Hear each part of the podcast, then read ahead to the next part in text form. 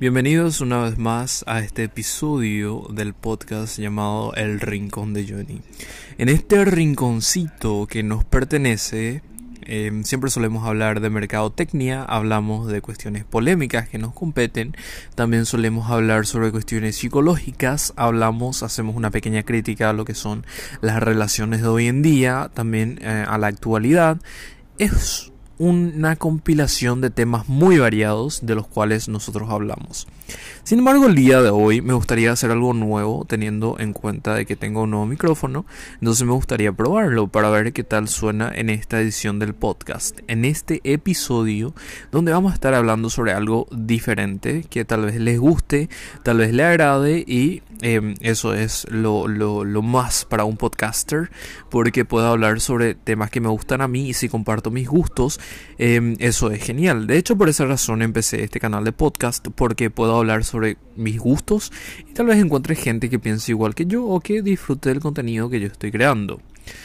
Eh, siempre empiezo mis podcasts, las razones por las cuales hablo sobre ciertas cosas es porque yo tengo conversaciones en las cuales siempre surge un tema de conversación y ese tema de conversación es lo que yo quiero hacer un monólogo o por lo menos una conclusión de dónde llega este tema de conversación en el podcast. Curiosamente, hace unos meses estaba deslizando em, el ítem de noticias dentro de Facebook y me apareció un video dentro de los recomendados que estaba en tendencia, que era sobre un poeta de origen español que fue el ganador del Got Talent.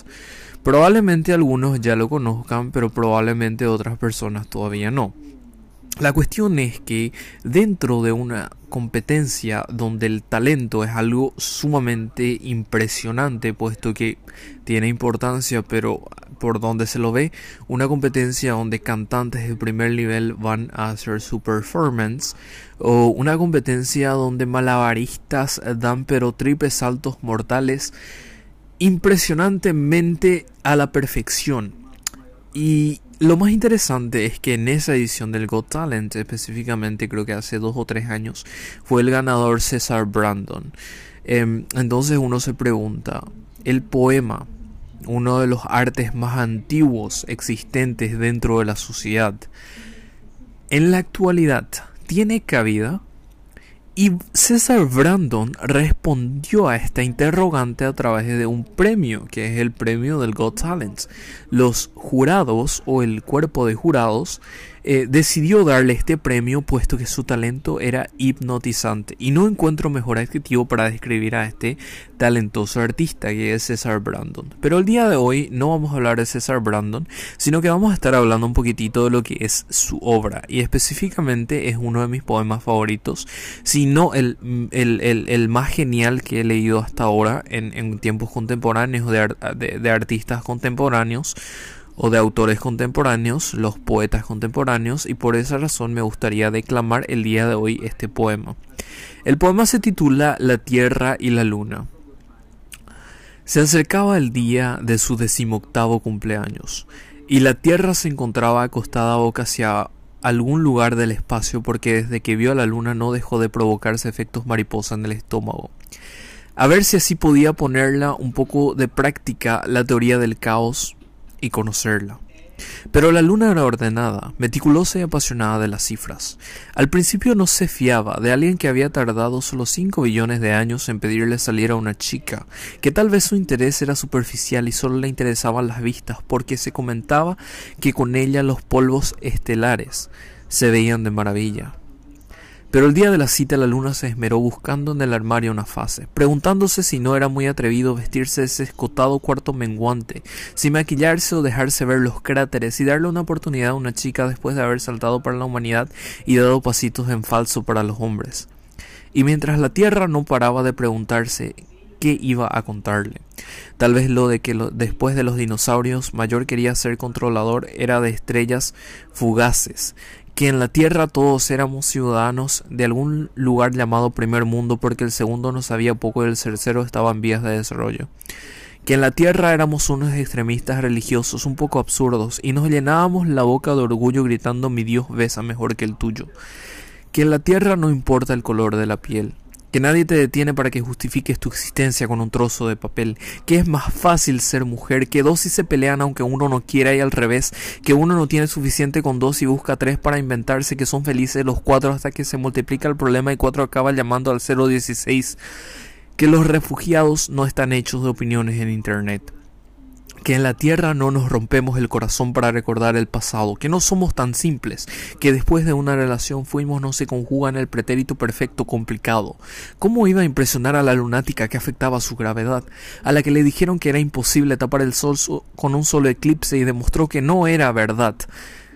Cuando lo único genuino era que la tierra somos unos rebeldes a la hora de amar, que toda la Vía Láctea ya puede declararse en huelga, que ese día iremos a trabajar, que no somos más que un instante en este lugar, pero vivimos como si la, eternidad no fuese más que una hora que todavía no ha cumplido la mayoría de edad.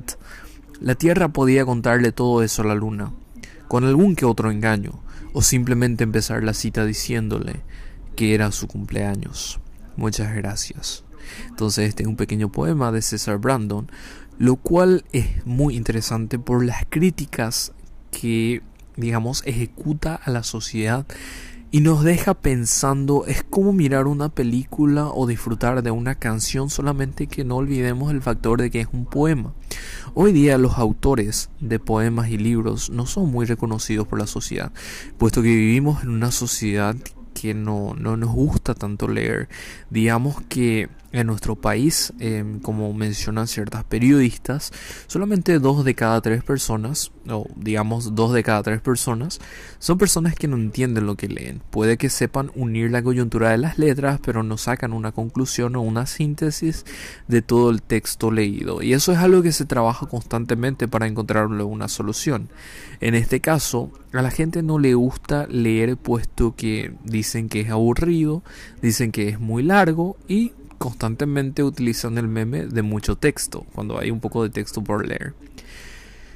Em, esto es algo que sucede mucho, por eso es que las películas se venden muchísimo más que los libros. Una de las cuestiones por la que esto sucede es precisamente porque estamos acostumbrados Digamos que ese es un pequeño problema que tenemos los millennials y los centennials, que estamos muy acostumbrados a la satisfacción inmediata. Por eso es que McDonald's y Burger King tienen tantas franquicias y venden en cualquier lugar del mundo, porque aquí y en China y en Estados Unidos y en Irán siempre estamos acostumbrados a que queremos hacer las cosas rápido. Y es que de alguna u otra manera sabemos que nuestro tiempo está acabando, entonces no queremos perder tanto tiempo en cosas que nosotros consideramos que no son importantes, como por ejemplo nos vamos a un lugar a comer con alguna persona y siempre queremos que la comida esté lo más rápida posible. Sin embargo, podemos pero pasar horas y horas viendo Netflix, por ejemplo, y no disfrutamos de lo que es la compañía humana. Entonces, por esa razón es bastante interesante otra vez este poema porque rompe los esquemas y estereotipos implementados por la sociedad hoy en día. En otras em, críticas que establece este poema, de hecho que lo, lindo del poema es que es em, algo muy ambiguo. Es un poema que se puede interpretar de la manera que vos quieras. Y eso es lo lindo que te deja el poema, de que yo puedo interpretarlo de una manera y tú puedes interpretarlo de otra. Y ninguno de los dos va a estar equivocado porque es la manera en la cual te llega. Porque sabemos que el, ciclo de comunicación tiene tres, ¿verdad? Que son los básicos. Por supuesto también el código y el, canal son importantes, pero lo más importante es que el emisor em, emite un mensaje que llega al receptor. Entonces en este caso el ciclo de comunicación se completa y ambos, ambos eh, tienen eh, algo de qué hablar en este sentido. Y, eso es muy interesante dentro de esta poesía que a mí me gustó mucho. Y es una nueva sección del canal que posiblemente vamos a estar habilitando. De hablar un poquito más del arte. Para específicamente del arte contemporáneo, tal vez hagamos algunas entrevistas con algunos artistas locales. Eh, para hablar sobre lo que es la poesía, la música, las pinturas, y todos los estilos de arte que no dejan de ser importantes, por supuesto.